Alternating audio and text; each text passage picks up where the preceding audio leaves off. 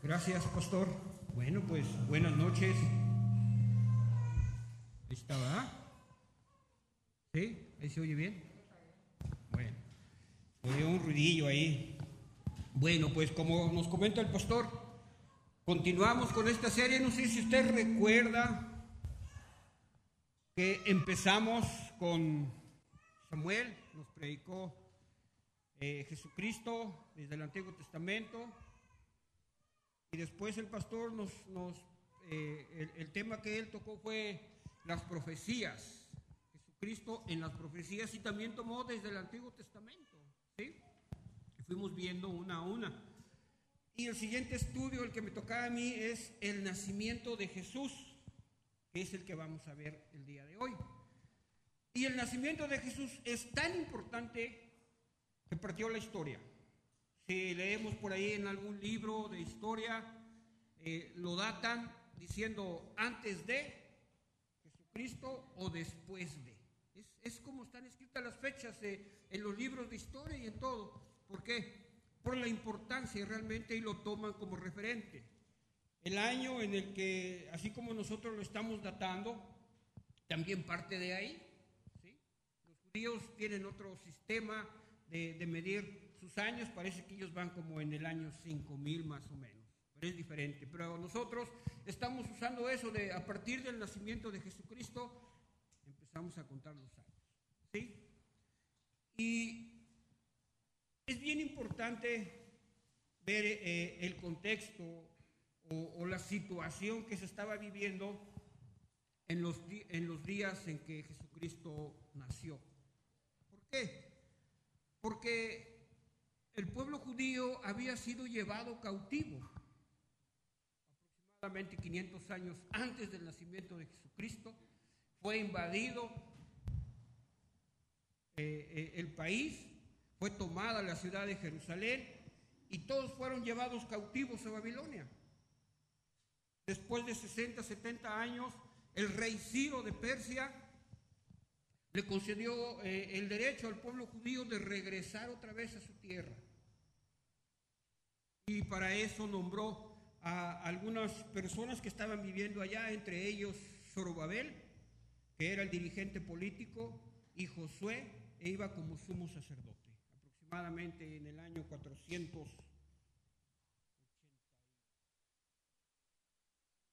El 487 fue la, la, la primera comitiva que regresó hasta el 430 y tantos que fue la tercera, fue en etapas, fueron regresando. Después hay un silencio. El último profeta fue Malaquías, 400 años antes del nacimiento de Jesucristo y después hubo un silencio. Hubo un silencio. Ya no hubo profetas, ya no hubo palabra. Y hay algunos libros de historia por ahí en los cuales nosotros podemos eh, buscar qué fue lo que pasó en esos 400 años. Eh, hay algunos, eh, algún historiador que se llama Flavio Josefo, que él escribe, y algunos libros como los deuterocanónicos, que, que, en algunas Biblias eh, no, no, que, que, nosotros por lo regular no usamos, algunos libros históricos como primero y segundo libro de los macabeos, y de ahí podemos tomar algunos datos históricos, ¿sí? La cuestión es que cuando abrimos y empezamos a leer el Nuevo Testamento, aquel eh, imperio persa ya no existe. Y vemos que, nos empieza a hablar de lo que es el imperio romano. Ya está. Y hay muchos judíos viviendo en Jerusalén y en toda esa región. Y hay un sistema diferente para el cual ellos realmente están eh, tomando para, poder vivir. Este lugar donde habían sido eh, años antes desarraigados, ahora está tomado por el imperio romano. ¿Qué había pasado durante ese lapso de aproximadamente 400 años? Es importante esto. Según los libros dicen que Nehemías, Esdras, Zorobabel y todos ellos regresaron, pero en especial Nehemías. Él se esforzó sinceramente para defender el pacto y la nueva relación que se estaba eh, estableciendo con Dios. Luchó con celo para que eso se mantuviera. Porque estaban rodeados de naciones que no conocían a Dios y no se regían realmente como a Dios le agradaba. Hay un capítulo, eh, el capítulo 13 de Nehemías, y ahí podemos ver con lo que se enfrentó este hombre. Entre, entre estas situaciones que estaba viviendo el, el pueblo de Israel, ahí era que ya había matrimonios mixtos, o sea, había judíos que habían se habían casado con mujeres que no eran judías. Eh, lo que era el templo, habían ocupado ya un lugar, un espacio que, que, era para guardar las ofrendas y guardar los diezmos, y el sumo sacerdote había dejado vivir ahí a una persona que no era ni judía. Realmente eh, lo, que, lo que vemos ahí eh, es que se habían olvidado realmente de vivir como Dios quería. Se habían olvidado. Se habían olvidado de cumplir los mandamientos que Dios había establecido para su pueblo. Se habían apartado de algunas naciones que no eran cristianas. Probablemente se habían alejado de algunas prácticas que no eran agradables a Dios. Pero habían caído en algo. Habían caído en algo. Se habían separado de aquellas cosas, pero no se habían guardado para Dios. No se habían guardado para Dios. Habían dejado de hacer muchas cosas, pero no se habían dedicado realmente, no se habían consagrado a Dios. Y eso es algo que, que podemos ver en la actualidad. Podemos ver que hay gente que se separa de muchas cosas, que antes practicaba cosas malas, pero no se consagran totalmente a Dios como debería de ser. Se apartan de, pero no se apartan para Dios. Ese es uno de los problemas que estaba viviendo aquella comunidad a la cual se le había dejado regresar. Sabemos que Dios usó a Ciro el persa para que el pueblo de Israel regresara. En esta época surgen los fariseos. Este grupo de hombres que son fariseos quiere decir apartado que, escriben realmente lo que, lo, que ellos eh, consideran la ley y le empiezan a, cumplir cabalmente, así precisamente, y, y, se esfuerzan por vivir de esa manera, pero no era la manera correcta que Dios quería. Cumplían con una ceremonia, pero no contaban con el poder del Espíritu.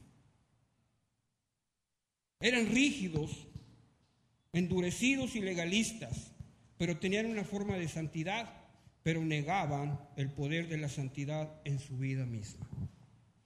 Este es, así estaba la sociedad en el momento que vemos que nace Jesús. Así era. Y es importante, vamos a, vamos a leer Mateo 1 del versículo 18 al 22 que son uno, dos, cinco versículos. Nos vamos a ir temprano el día de hoy, hermano.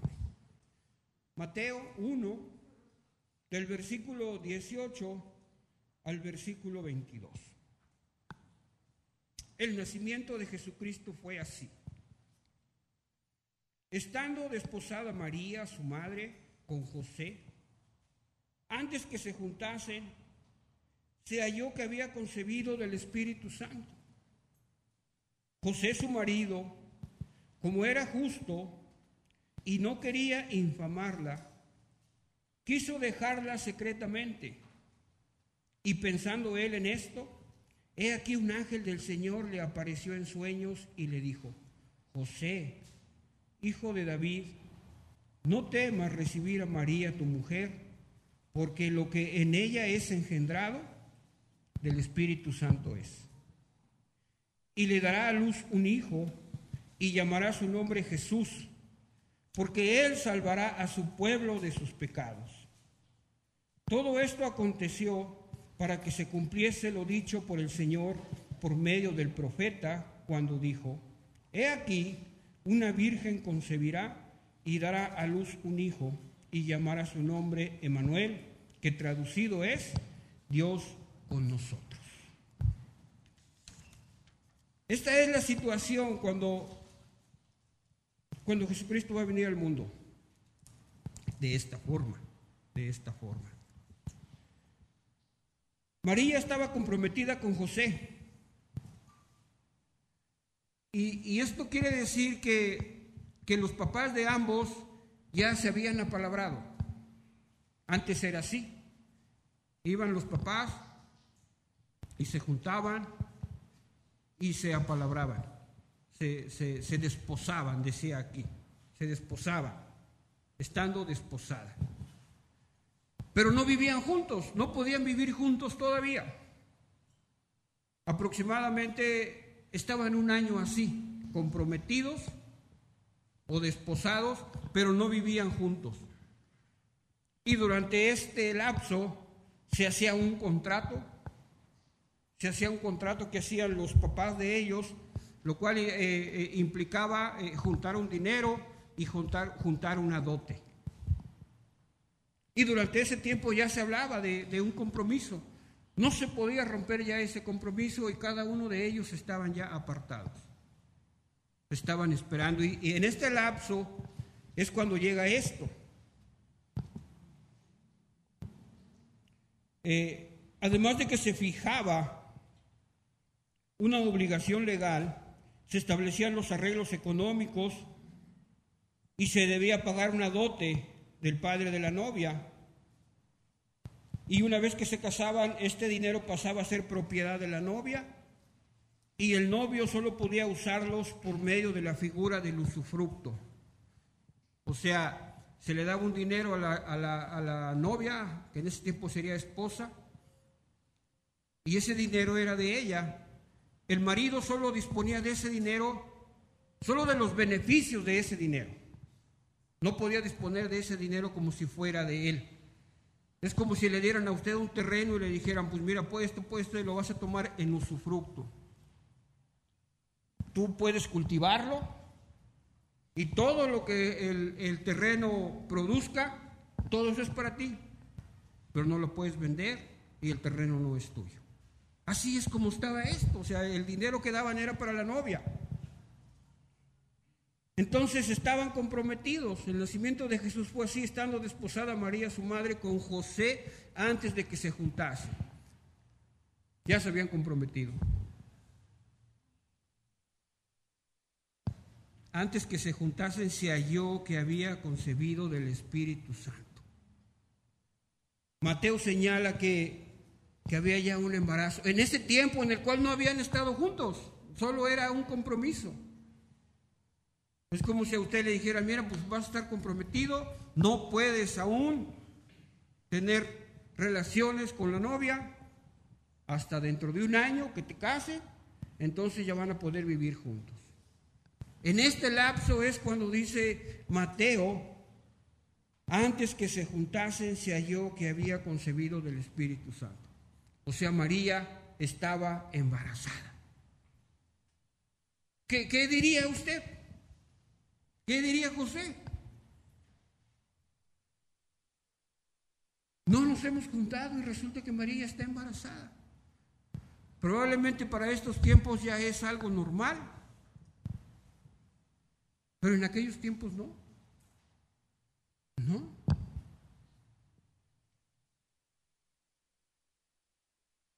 Es decir, antes de que la pareja conviviese físicamente como marido y mujer. La costumbre era que el futuro esposo llevase a la desposada a su casa para unirse a ella en matrimonio. Pero esta situación parecía vergonzosa a los ojos de José. Él aún no sabía que el embarazo era del Espíritu Santo, ni sabía que era un embarazo de origen sobrenatural. No. Yo creo que se escandalizó, no lo sé, o, no sé qué pudo haber él pensado, pero ¿qué hubiera pensado usted, hermano, hermana? Cualquiera se escandaliza, cualquiera se escandaliza, porque él no sabía esto, nosotros lo estamos sabiendo ahorita, porque así nos lo escribe Mateo. José su marido, como era justo y no quería infamarla, quiso dejarla secretamente. Dice, pues bueno, si sabe lo que pasaba con las, con cómo se, se trataba con el adulterio, si, si, se hacía, como dice aquí, secretamente, el, el marido, si, si, si, era marido, porque ya estaban comprometidos, aunque no vivían juntos, iba con los papás y decía, ¿saben qué? Pues está embarazada. Vamos a romper esto secretamente. Y se rompía el contrato, que así como que, se, arreglaban bajo el agua. Eso, eso es lo que quería José, porque dice ahí que lo quería hacer secretamente. La otra era que la llevasen frente a una a un grupo de sacerdotes de los que dictaban la ley, eran, eran tres, y ellos, cada quien exponía todo esto. Y entonces esto se hacía público, se hacía vergonzoso y podía llegar hasta eh, que la mujer muriera por adulterio. Una de las formas en que moría era que era muerta apedreada, la otra era un poquito más suave, según, según dice, se, se ponía en un, en, un, en un hoyo con con un poco de lodo, se metía la mujer, se ponía una tela de un lado al otro, se le enredaba el cuello y unas personas jalaban hacia ese lado y otros jalaban de este lado y, se le quitaba la vida. Esa era la otra situación. Eso era lo que se exponía a una mujer, más una mujer, en aquel tiempo cuando era eh, eh, de alguna manera probado que, había cometido adulterio. José José lo sabía, José lo sabía. Dice, bueno, pues yo no quiero, yo creo que eso ha de haber pensado, yo no quiero casarme con ella, está embarazada. Se escandalizó, yo creo. Y trató, él dice aquí que era un hombre justo, trató de, de suavizar, ¿verdad? La situación. Trató de suavizar la situación. José su marido, como era justo y no quería infamarla, quiso dejarla secretamente. Y pensando él en esto, he aquí un ángel del Señor le apareció en sueños y le dijo, José, hijo de David, no temas recibir a María tu mujer, porque lo que en ella es engendrado del Espíritu Santo es. Recuerdan que vimos cuando, cuando nos, nos, dio el estudio el pastor Jorge que había varias promesas que se tenían que cumplir. Una de ellas está en Isaías, cuando dice que una virgen concebirá.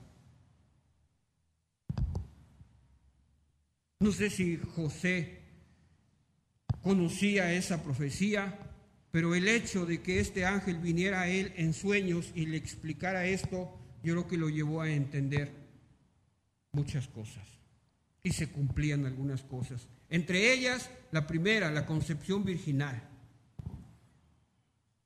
Para que se cumpliese la escritura decía que Jesús iba a nacer de una virgen, y no una virgen como la conocemos nosotros, sino de una joven que no había conocido varón, como dice la Biblia.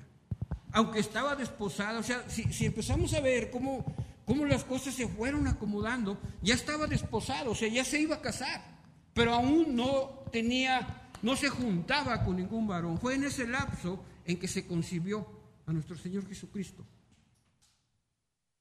No fue aún antes de que se desposara o de que se comprometiera, no fue en ese lapso, de esa manera. Podía entonces de esta manera quedaba protegida.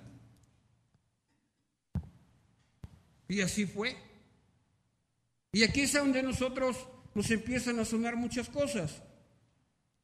El rechazo del nacimiento virginal generalmente nace del rechazo de punto de vista sobrenatural sobre Cristo y sobre la Biblia. Cuando le, eh, exponemos esto a una persona, racionalmente dice, eso no, no puede ser, eso no existe, no puede haber algo así.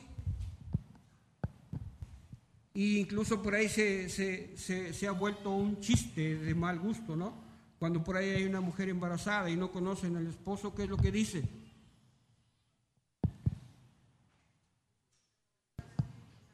Sí, ha de ser del Espíritu Santo, dicen a modo de burla.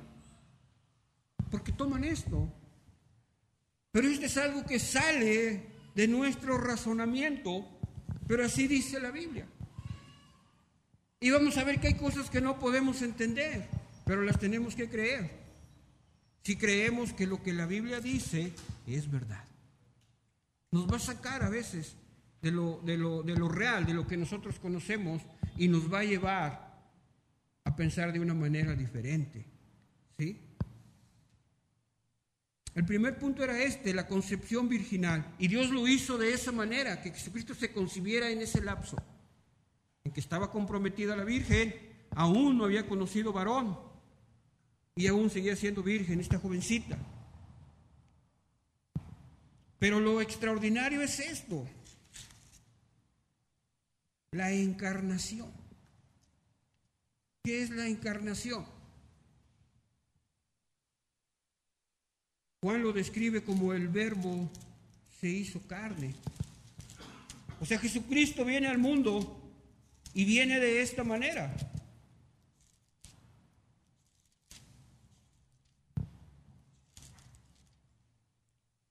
Eh, el, el, primer versículo del primer capítulo del Evangelio de Juan dice así, en el principio era el verbo y el verbo era con Dios y el verbo era Dios. El verbo se hizo carne. Esto quiere decir que Dios se hizo hombre. Y ahí nos volvemos a topar con otra cosa que no cabe dentro de nuestro razonamiento. ¿Cómo es eso? ¿Cómo es eso? Lo vemos aquí en Mateo, lo vemos en Lucas 1.35. Respondiendo el ángel le dijo, el Espíritu Santo vendrá sobre ti y el poder del Altísimo te cubrirá con su sombra. Ahí le está hablando María.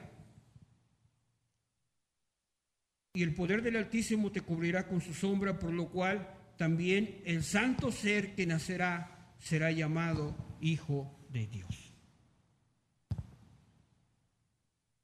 Lo vemos en Hechos, el mismo lo vemos en Romanos 8.3. Porque lo que era imposible para la ley, por cuanto era débil por la carne, Dios, enviando a su Hijo en semejanza de carne, de pecado, y a causa del pecado, condenó al pecado en la carne. Lo vemos en Gálatas 4:4. Pero cuando vino el cumplimiento del tiempo, Dios envió a su Hijo, nacido de mujer y nacido bajo la ley. Y lo vemos en Filipenses 2.7.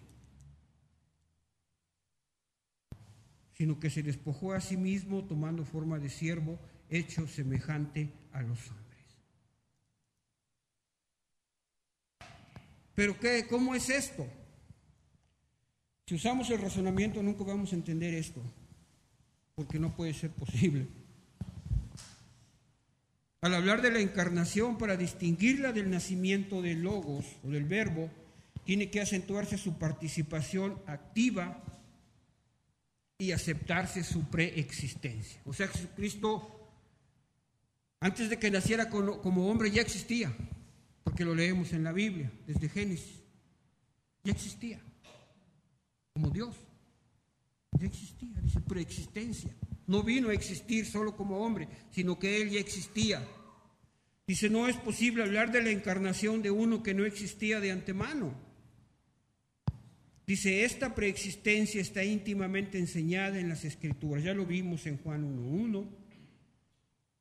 Lo volvemos a ver en Juan 6.38. Jesucristo le está hablando aquí.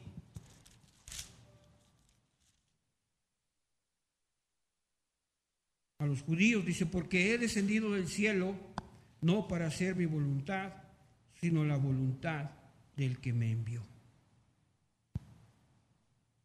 Lo vemos en 2 Corintios 8, 9.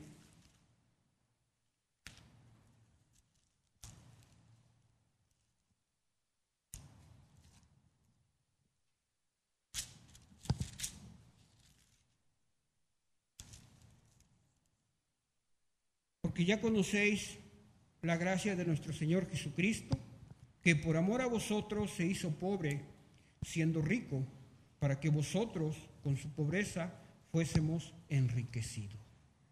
Ya leímos Filipenses 7 eh, y este también me, me, pide Filipenses 6 y 7. Ya leímos Gálatas 4.4 también.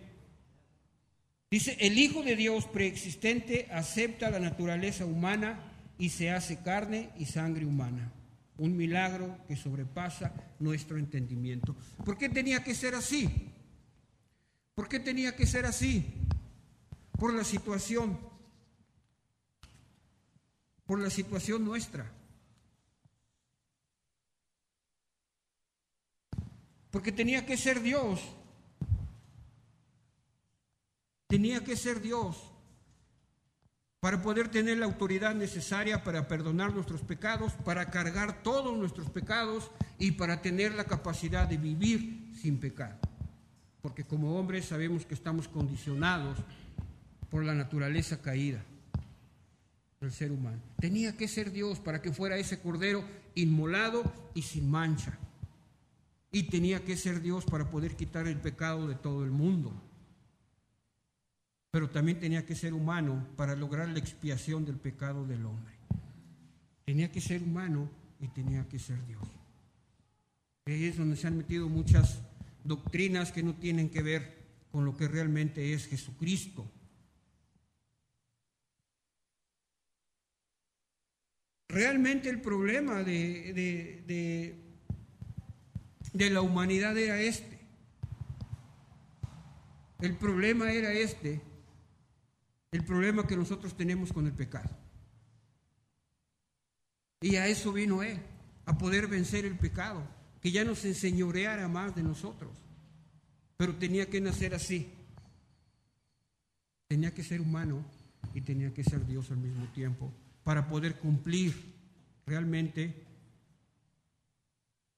con la expiación o, tenía que cumplir con pagar nuestro pecado o el pecado de todo aquel que creyese en él. Y tenía que ser de esa manera. Y podemos ver desde la antigüedad cómo Dios pone eh, esta imagen en el pueblo de Israel. El hecho de, de cuando se ponía a cuentas con Dios el pueblo de Israel, tenía que hacer un sacrificio, tenía que llevar una ofrenda, tenía que, haber derramamiento de sangre, porque le está recordando a la humanidad que es pecadora, que necesita ponerse a cuentas con Dios y que iba a haber un tiempo en que, en que aquel, eh, eh, aquel cordero que iba a venir a quitar el pecado del mundo iba a nacer y iba a venir a nacer de esa manera. Por eso es que vemos que el pueblo de Israel, eh, Dios le pide que haya un día, lo que le llaman ellos el, día de la expiación o el día del Yom Kippur, y nos lo describe Levítico 17, realmente lo que ellos hacían. Es un día nacional, ese día no, no, no trabajan, y en ese día realmente es cuando eh, toman dos corderos, dos, dos chivos grandes, y a uno de ellos es que lo matan y con la sangre riegan lo que es el propiciatorio, o, lo que era la tapa de la, del arca del pacto o el arco de la alianza. Y de esa manera Dios quedaba satisfecho con la sangre. Y al otro eh, chivo se le ponía la mano en la cabeza y el sumo sacerdote oraba y depositaba todos los pecados del pueblo de Israel en este chivo y se lanzaba al desierto que se perdiera y que se llevara los pecados del pueblo de Israel. Esto se hacía cada año, se tenía que hacer cada año, se tenía que hacer cada año, pero apuntaba precisamente a esto, a que Jesucristo iba a ser ese cordero. En él se cumplían los dos. Nos limpiaba de pecados y al mismo tiempo cubría de sangre el propiciatorio para que eh, todos los que creyéramos en Él tuviéramos paz para con Dios. Por eso es que es así. Pero José el justo dice aquí, no quería infamarla y quiso dejarla secretamente, y pensando él en esto, he aquí un ángel del Señor le apareció en sueños y le dijo, José, hijo de David, no temas recibir a María tu mujer porque lo que en ella es engendrado del Espíritu Santo es. Y llamarás y dará a luz un hijo y llamará su nombre Jesús, porque él salvará a su pueblo de sus pecados. Dice, y, pensando él en esto, reflexionaba, no temas.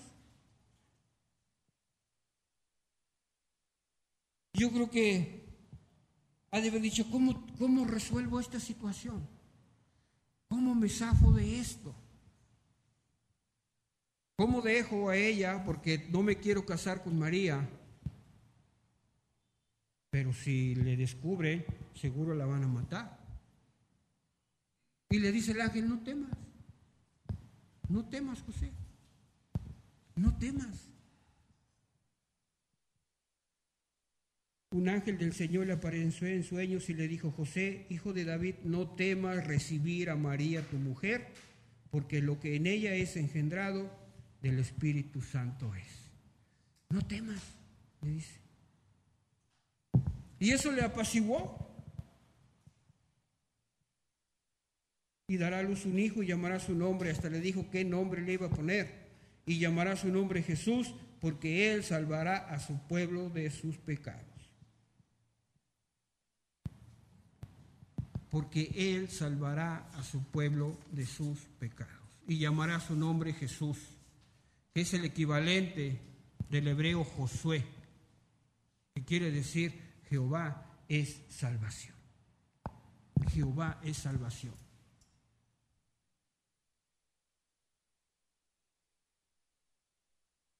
¿Cuál, es el, ¿Cuál era el problema real del pueblo de Israel? Es el mismo problema que tenemos ahorita. ¿Cuál es el problema real?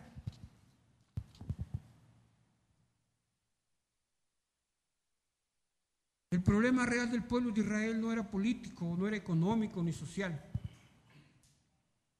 No era el imperio romano, ni era el poder de su ejército tampoco. El gran problema de la nación de Israel era el pecado. Era el pecado.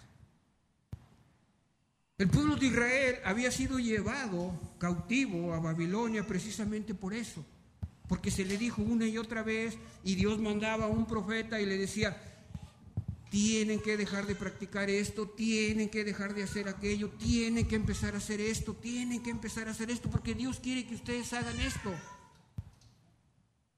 Y el pueblo se enardecía con el profeta. A Jeremías lo maltrataron. A Isaías lo aserraron. Porque le molestaba al pueblo de Israel que los, que los profetas o que los hombres enviados por Dios les vinieran a decir que estaban viviendo mal, que debían corregir sus hábitos, que debían realmente eh, empezar a llevar una vida que le agradara a Dios. Y finalmente fueron llevados cautivos, estuvieron cautivos y Dios dejó que regresaran y una vez que regresaron a, su lugar y que tuvieron la oportunidad de volver a reconstruir el templo y de volver a reconstruir las murallas, otra vez empezaron con los matrimonios mixtos. Empezaron a dejar realmente de adorar a Dios en el templo. Capítulo 13 de Nehemías, léalo en su casa y ahí describe realmente la manera en que estamos viviendo, en que estaban viviendo.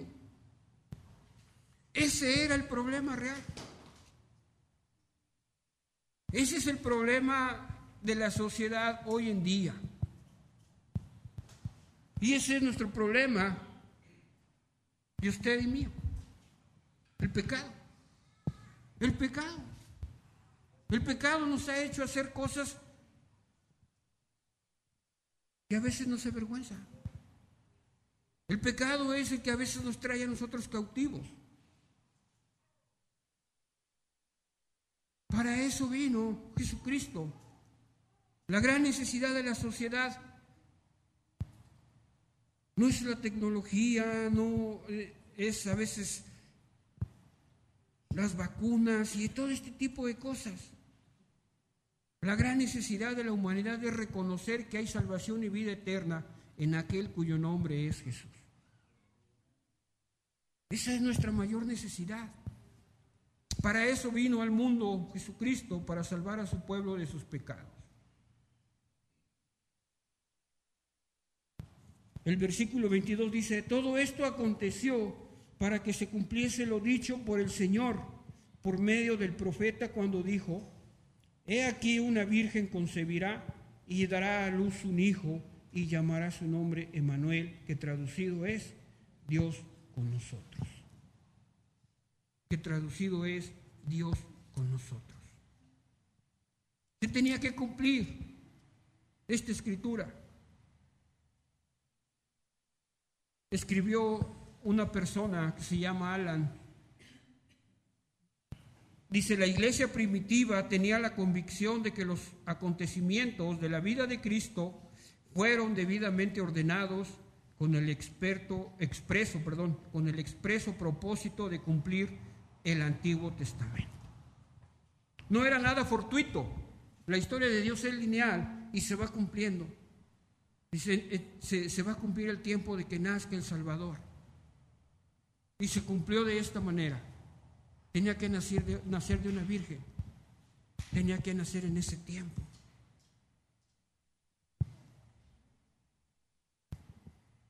Isaías 7, ya, ya, ya, ya estoy terminando, hermano. Eh, vuelve a repetir esto que nos dice Mateo. Habló también Jehová a Acaz, 7.10 dice, diciendo, pide para ti señal de Jehová tu Dios, demandándola ya de abajo en lo profundo o de arriba en lo alto. Y respondió Acaz, no pediré y no tentaré a Jehová. Dijo entonces Isaías, oíd ahora, casa de David, os es poco el ser molestos a los hombres, sino que también lo seas a mi Dios. Por tanto, el Señor mismo os dará señal. He aquí que la Virgen concebirá y dará a luz un hijo y llamará su nombre Emanuel. Comerá mantequilla y miel hasta que sepa desechar lo malo y escoger lo bueno. Porque antes de que el niño sepa desechar lo malo y escoger lo bueno, la tierra de los dos reyes que tú, que tú temes será abandonada le está diciendo aquí a Acaz, estaba siendo amenazado por el reino del norte y por los sirios, y le dice, confía en Dios. Por eso le dice, pídele señal, pide señal y Dios te la va a dar. Puedes pedir una señal de abajo o de arriba. Y Acaz estaba tratando de, de simular una espiritualidad que no tenía y dice, no, no voy a pedir eso. Dice, entonces te va a pasar esto. sabía que en ese momento de angustia el rey Acaz tenía que refugiarse en Dios, tenía que confiar en Dios. Y se confía en Dios, confía en Dios. Y venía haciendo lo mismo después, 700 años después, cuando le dijo el ángel a José, no temas, esto es cosa de Dios, no temas recibir a ella, y es lo mismo que nos dice ahorita. No temas, no temas. Yo tengo el control de toda la situación. Aunque pareciera que no. Aunque pareciera que no.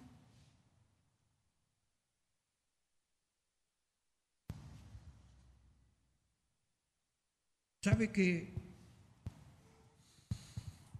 la nación de Israel por la posición geográfica que tenía, quedaba en medio siempre de los, de los imperios que se levantaban.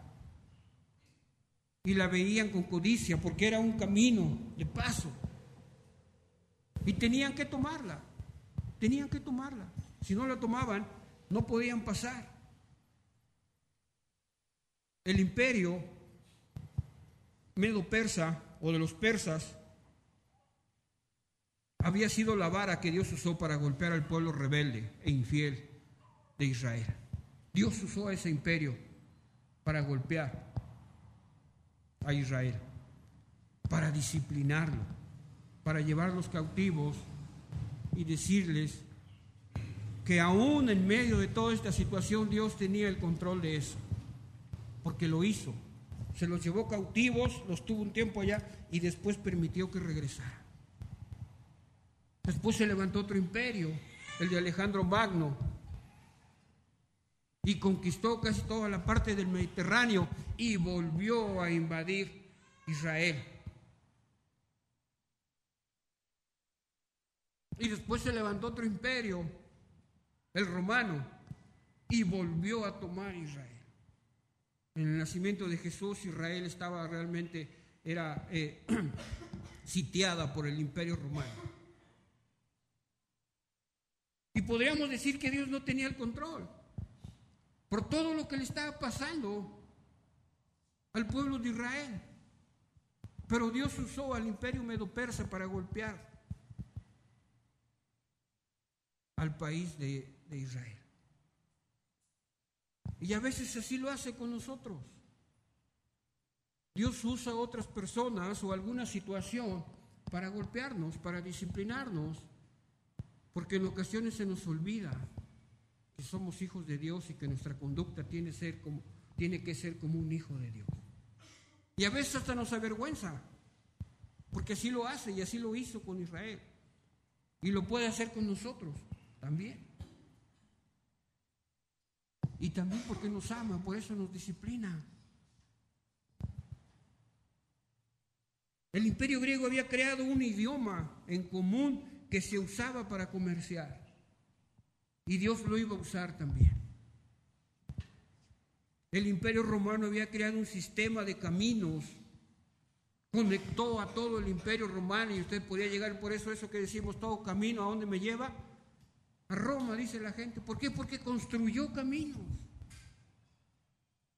Construyó caminos. Y también la famosa Pax Romana. Cuando llegaba a un lugar, les permitía que siguieran teniendo sus costumbres religiosas y sus costumbres también. De ahí, nomás les ponía a una persona que los gobernara y los dejaba y, les cobraba el impuesto. Y pareciera que Dios no tenía control. Pero todos estos imperios siempre fueron injustos, algunos crueles. Pero en el tiempo de Mateo venía el rey,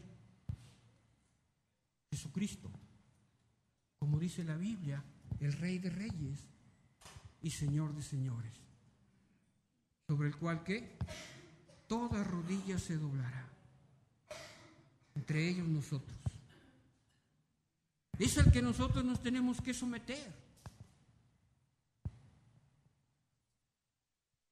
Este rey de reyes nació hace dos mil años en aquel lugar. Y venía a romper un poder que nos tenía cautivos a usted y a mí. Y nos obligó ese pecado a hacer tantas cosas que solo usted sabe y que solo yo sé. Pero vino a traer una libertad y a ofrecernos una libertad que solo Él podía traernos y que solo Él podía darnos, librarnos del poder del pecado. El reinado de Jesús empezó porque destruyó el poder que el pecado tenía sobre nosotros.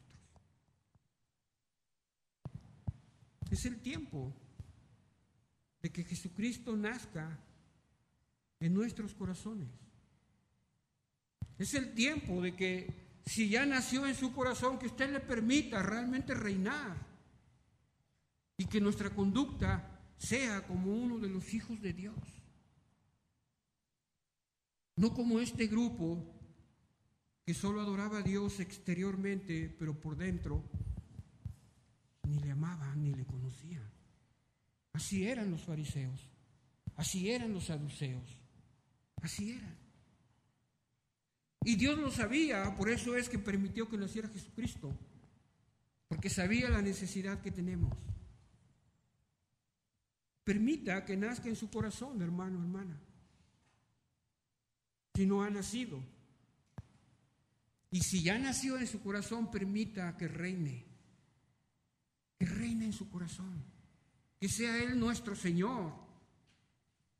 Que lo reconozcamos como nuestro Salvador y que nuestra vida sea diferente y que nuestra vida también se diga, mi vida antes de Cristo era esta y mi vida después de Cristo es esta. es esta. Que se vea lo que Jesucristo vino a hacer en cada uno de nosotros. Amén. Vamos a orar. Padre, te damos gracias en esta noche.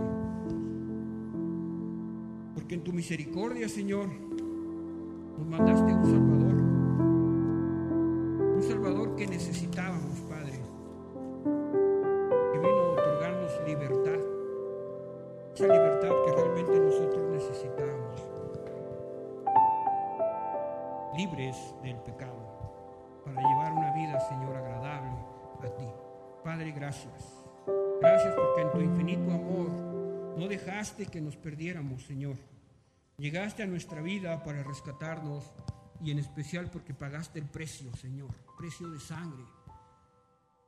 La sangre de tu Hijo Jesucristo, Señor. Que no se nos olvide, Padre.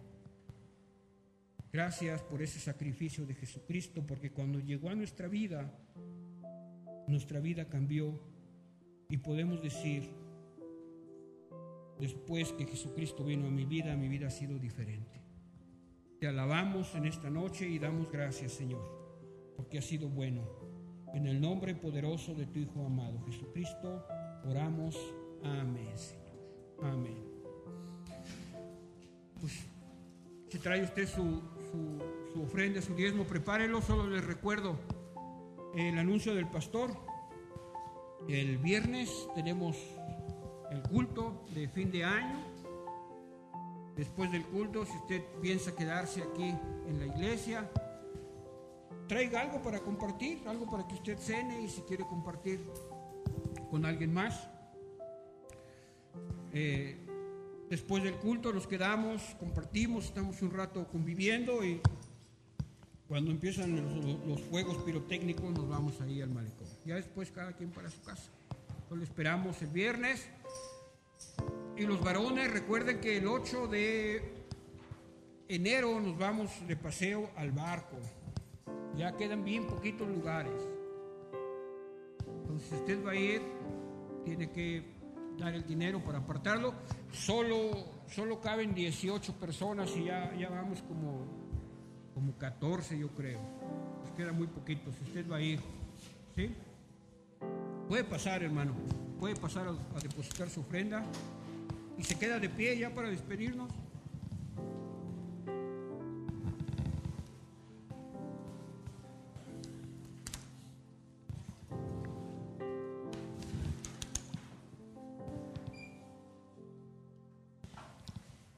Nos ponemos de pie, hermanos, para despedirnos y para orar por las ofrendas. Padre, te damos gracias por este tiempo, Señor. Gracias por tu palabra. Señor, ayúdanos que en todo momento recordemos que somos hijos tuyos y que has traído libertad a nuestra vida. Gracias Dios por, eh, porque has bendecido nuestros hogares, Señor, y porque pudimos traer, Señor, algo al alfolí, Señor. Te alabamos, te glorificamos y damos gracias porque nos dejas terminar este año, Señor, con bien. Bendecido, Señor, por ti, Padre. Te alabamos, te glorificamos y te damos gracias en esta noche, Señor. Oramos en el nombre poderoso de tu Hijo amado Jesucristo. Amén, Señor. Amén. Hermanos, quedamos despedidos y nos vemos el miércoles del próximo año. Gracias, hermanos.